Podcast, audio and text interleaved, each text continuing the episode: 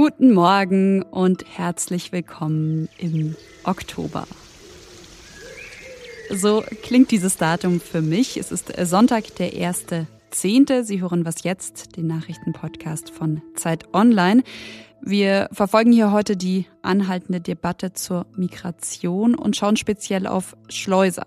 Außerdem geht es um einen Durchbruch, und zwar in einem der größten bislang ungelösten Hip-Hop-Kriminalfälle. Mein Name ist Konstanze Keins und wie immer geht's los mit den kurzen Nachrichten. Ich bin Susanne Heer. Guten Morgen. Der US-Kongress hat einen Übergangshaushalt bis Mitte November verabschiedet. Damit ist mal wieder der Stillstand der Regierungsgeschäfte in den USA im letzten Moment abgewendet worden. Das Ganze war besonders knapp, denn die Laufzeit des Haushalts endete mit Ablauf des Septembers, also um Mitternacht. Der Senat hat den Überbrückungshaushalt gebilligt, obwohl in ihm keine Hilfen für die Ukraine enthalten sind, was eigentlich eine Priorität für das Weiße Haus war. US-Präsident Joe Biden hat entsprechend bereits bereits den republikanischen Vorsitzenden des US-Repräsentantenhauses Kevin McCarthy dazu aufgefordert, weitere Hilfen für die Ukraine durchzusetzen. Am Hamburger Hauptbahnhof sind ab heute Waffen aller Art verboten. Damit soll der Hauptbahnhof sicherer werden. Das hat Innensenator Andi Grote von der SPD angekündigt. Waffenverbot, das bedeutet neben Schusswaffen auch Messer mit einer Klingenlänge von über 4 cm, Schlagringe oder sogenannte Totschläger. Der Hamburger Hauptbahnhof gilt als einer der gefährlichsten in Deutschland. Redaktionsschluss für diesen Podcast ist 5 Uhr. Es könne nicht bleiben wie bisher. Ungefähr mit diesen Worten hat Bundeskanzler Olaf Scholz ja Maßnahmen angekündigt, Maßnahmen, um die Migration nach Deutschland zu begrenzen. Aktuell nämlich seien mehr als 70 Prozent aller Geflüchteten, die in Deutschland ankommen, vorher nicht registriert worden. Was jetzt?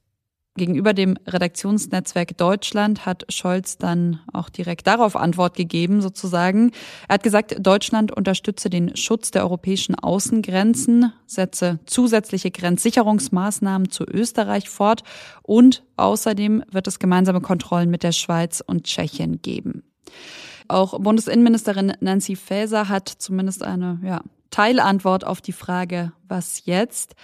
Und zwar will sie gemeinsam mit der polnischen und tschechischen Grenzschutzpolizei das Geschäft der Schleuserbanden zerschlagen. Das ist ein Zitat von ihr. Ja, und an dieser Stelle, da mache ich einen Cut und mache weiter mit einer Jobausschreibung. Ich lese Ihnen dazu mal eine Nachricht aus einem Telegram-Chat vor. Da steht Fahrer gesucht. Da steht außerdem, dass man für den Job Personen transportieren muss, dass es mehr als 3000 US-Dollar pro Fahrt gibt. Und die Anforderungen, die lauten Verantwortungsgefühl, ständiger Internetzugang, Navigationsfähigkeit. Es geht hier, Sie können sich denken, nicht um irgendeinen Job. Es geht darum, Schleuser zu werden. Und Alexander Kauschinski, er schreibt für das Politik-, Wirtschafts- und Gesellschaftsressort von Zeit Online, hat sich für seine Recherche auf Telegram begeben. Hallo Alexander. Hallo Konstanze. Die Polizei ist ja an den Grenzen in Brandenburg und Sachsen enorm belastet. Das schreiben unter anderem Lokalmedien. Polizeikommissare sagen, dass die Schleuser immer skrupelloser werden. Was hast du recherchiert? Was kannst du uns dazu sagen? Tatsächlich berichten lokale Medien genau das, was du gerade gesagt hast, nämlich, dass sich die Schleuser immer riskantere Verfolgungsjagden mit der Polizei liefern und damit auch das Leben der Geflüchteten gefährden, die oft auch ganz engen Raum in ihrem Kofferraum sitzen. Ich habe dann nochmal beim Bundesinnenministerium nachgefragt und das hat mir bestätigt, dass immer mehr dieser Schleuser aus der Ukraine kommen und potenzielle Interessenten auch über soziale Medien rekrutiert werden. Du hast dich ja, um zu verstehen, wie das System funktioniert, auf Telegram als Schleuser anwerben lassen. Gewähr uns doch mal einen Blick in deine App. Also wie lief das ab? Wie muss man sich das vorstellen? Ja, tatsächlich äh, war es einfacher als gedacht. Ich selbst bin russisch Muttersprachler und habe Telegram geöffnet und erstmal eingegeben Ukrainer, Arbeit, Polen. Und dann bin ich eigentlich sofort in einer öffentlichen Gruppe gelandet, wo Menschen nach Schweißern oder Installateuren gesucht haben. Aber daneben gab es auch Anzeigen wie die, von der du gerade gesprochen hast, wo dringend Fahrer gesucht wurden. Und ich habe dann die User hinter diesen Anzeigen auf Russisch angeschrieben und mich als jemand ausgegeben, der am Job interessiert sei. Und ich selbst wurde da gar nicht so viel zu mir gefragt, sondern mir wurde sehr schnell erklärt, was mein Job wäre, nämlich Geflüchtete von der belarussischen zur deutschen Grenze zu bringen. Mir wurde erklärt, wie ich sie am besten im Auto verstecke, wie ich am besten mit Polizeikontrollen umgehen solle und dass sie mich mit einer Kryptowährung bezahlen würden. Dafür müsste ich einfach nur die Menschen absetzen und filmen, wie sie irgendwann Richtung deutscher Grenze laufen. Ich finde ehrlich gesagt alles, was du hier gerade erzählst, ziemlich krass und überraschend. Aber vielleicht trotzdem die Frage, was hat dich am meisten überrascht? Am meisten hat mich überrascht, wie schnell alles ging und wie niedrigschwellig diese illegalen Jobs angeboten werden. Und eigentlich haben mich die Schlepper im Chat ständig gefragt, ob ich nicht direkt versuchen will, eine Fahrt zu machen. Und ich zitiere hier, dass sie mir für heute noch Leute vorbereiten könnten. Jetzt hast du mit diesen Menschen einfach gechattet, mit denen geschrieben. Warum ist es denn dann so schwierig für Ermittler, gegen die Schleppergruppen vorzugehen? Man stellt sich diese Schlepper ja ein bisschen so vor wie eine Mafia mit einem Schlepperboss ganz oben in der Struktur.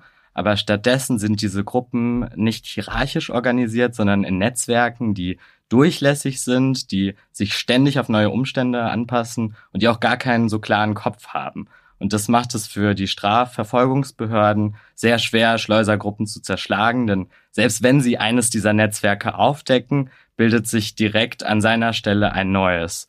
Und Migrationsexperten schlagen stattdessen vor, mehr legale Wege zur Flucht zu ermöglichen. Dann gäbe es auch weniger Nachfrage für Schleuser und ihr illegales Geschäft würde durch weniger Kundschaft von ganz alleine austrocknen. Und den Text zu Alexanders Recherche, den verlinke ich Ihnen natürlich unbedingt lesen. Danke dir. Danke auch fürs Einladen.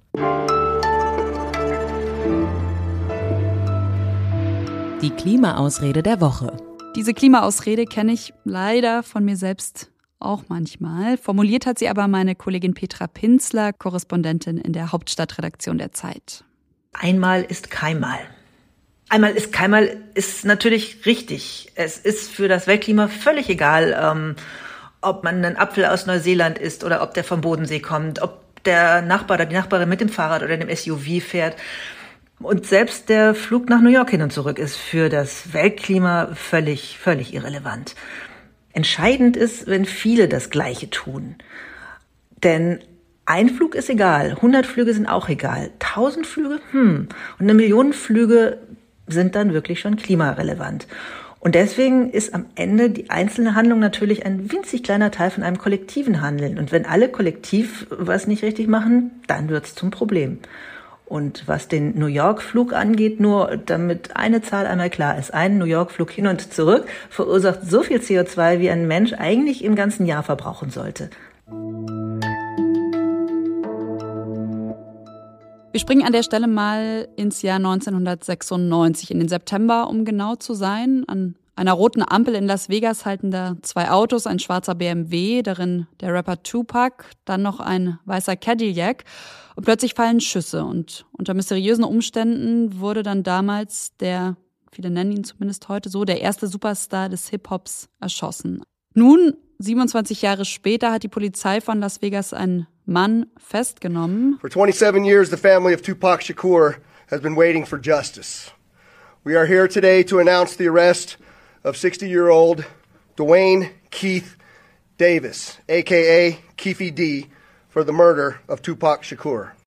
Darüber sprechen will ich jetzt mit Daniel Gerhardt aus dem Kulturressort von Zeit Online. Hallo Daniel. Hallo Konstanze. Vielleicht erstmal für alle, denen äh, Tupac nichts sagt, die vielleicht nicht so tief im Hip-Hop drinstecken. Was hat ihn überhaupt so groß gemacht? Also er wird ja heute teilweise verehrt wie, ich weiß nicht, Jimi Hendrix oder so oder Bob Marley vielleicht sogar. Er war wirklich schon zu Lebzeiten einer der größten Rapper und dann ist eben durch den, durch den frühen Tod im Alter von 25 Jahren und auch dadurch, dass der Mord so lange ungeklärt blieb, der Mythos immer weiter gewachsen, kann man glaube ich sagen. Also Tupac gilt als jemand, der den Gangster-Rap aus äh, Los Angeles mit sozialkritischen Texten auch verbunden hat und ihm auch eine gewisse Pop-Sensibilität gegeben hat, ohne dass das auf Kosten der Authentizität der Musik ging. Und ja, diese, diesen Nimbus, der, der lebt quasi bis heute weiter, kann man sagen. Jetzt hast du seinen Mord schon angerissen. Was weiß man denn heute, was damals passiert sein könnte? Ja, man weiß eigentlich heute äh, genauso viel wie 2009 oder 2011 oder 2019, als der Fall immer mal wieder in den Schlagzeilen war. Also es, es ist eben so, äh, wie du eben schon sagtest, und es waren eben vier Männer in diesem weißen Cadillac.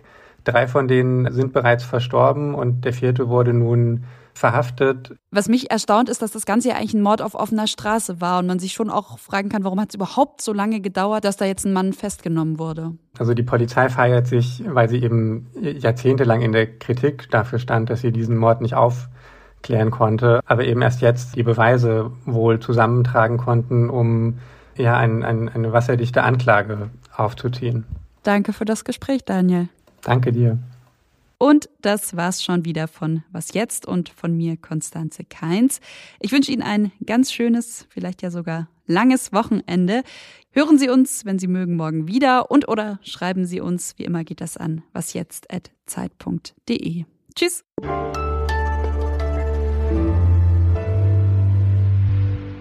Und dann später gab es noch den Song Changes, der war, das war dann äh, definitiv ein posthumes Stück von Tupac und das war auch deutlich poppiger als die meisten seiner anderen Stücke und das wurde dann halt nochmal so ein, so, ein, so ein richtiger Hit. Das, da war ich so ein junger Teenager und das äh, war schon damals irgendwie auch sehr prägend.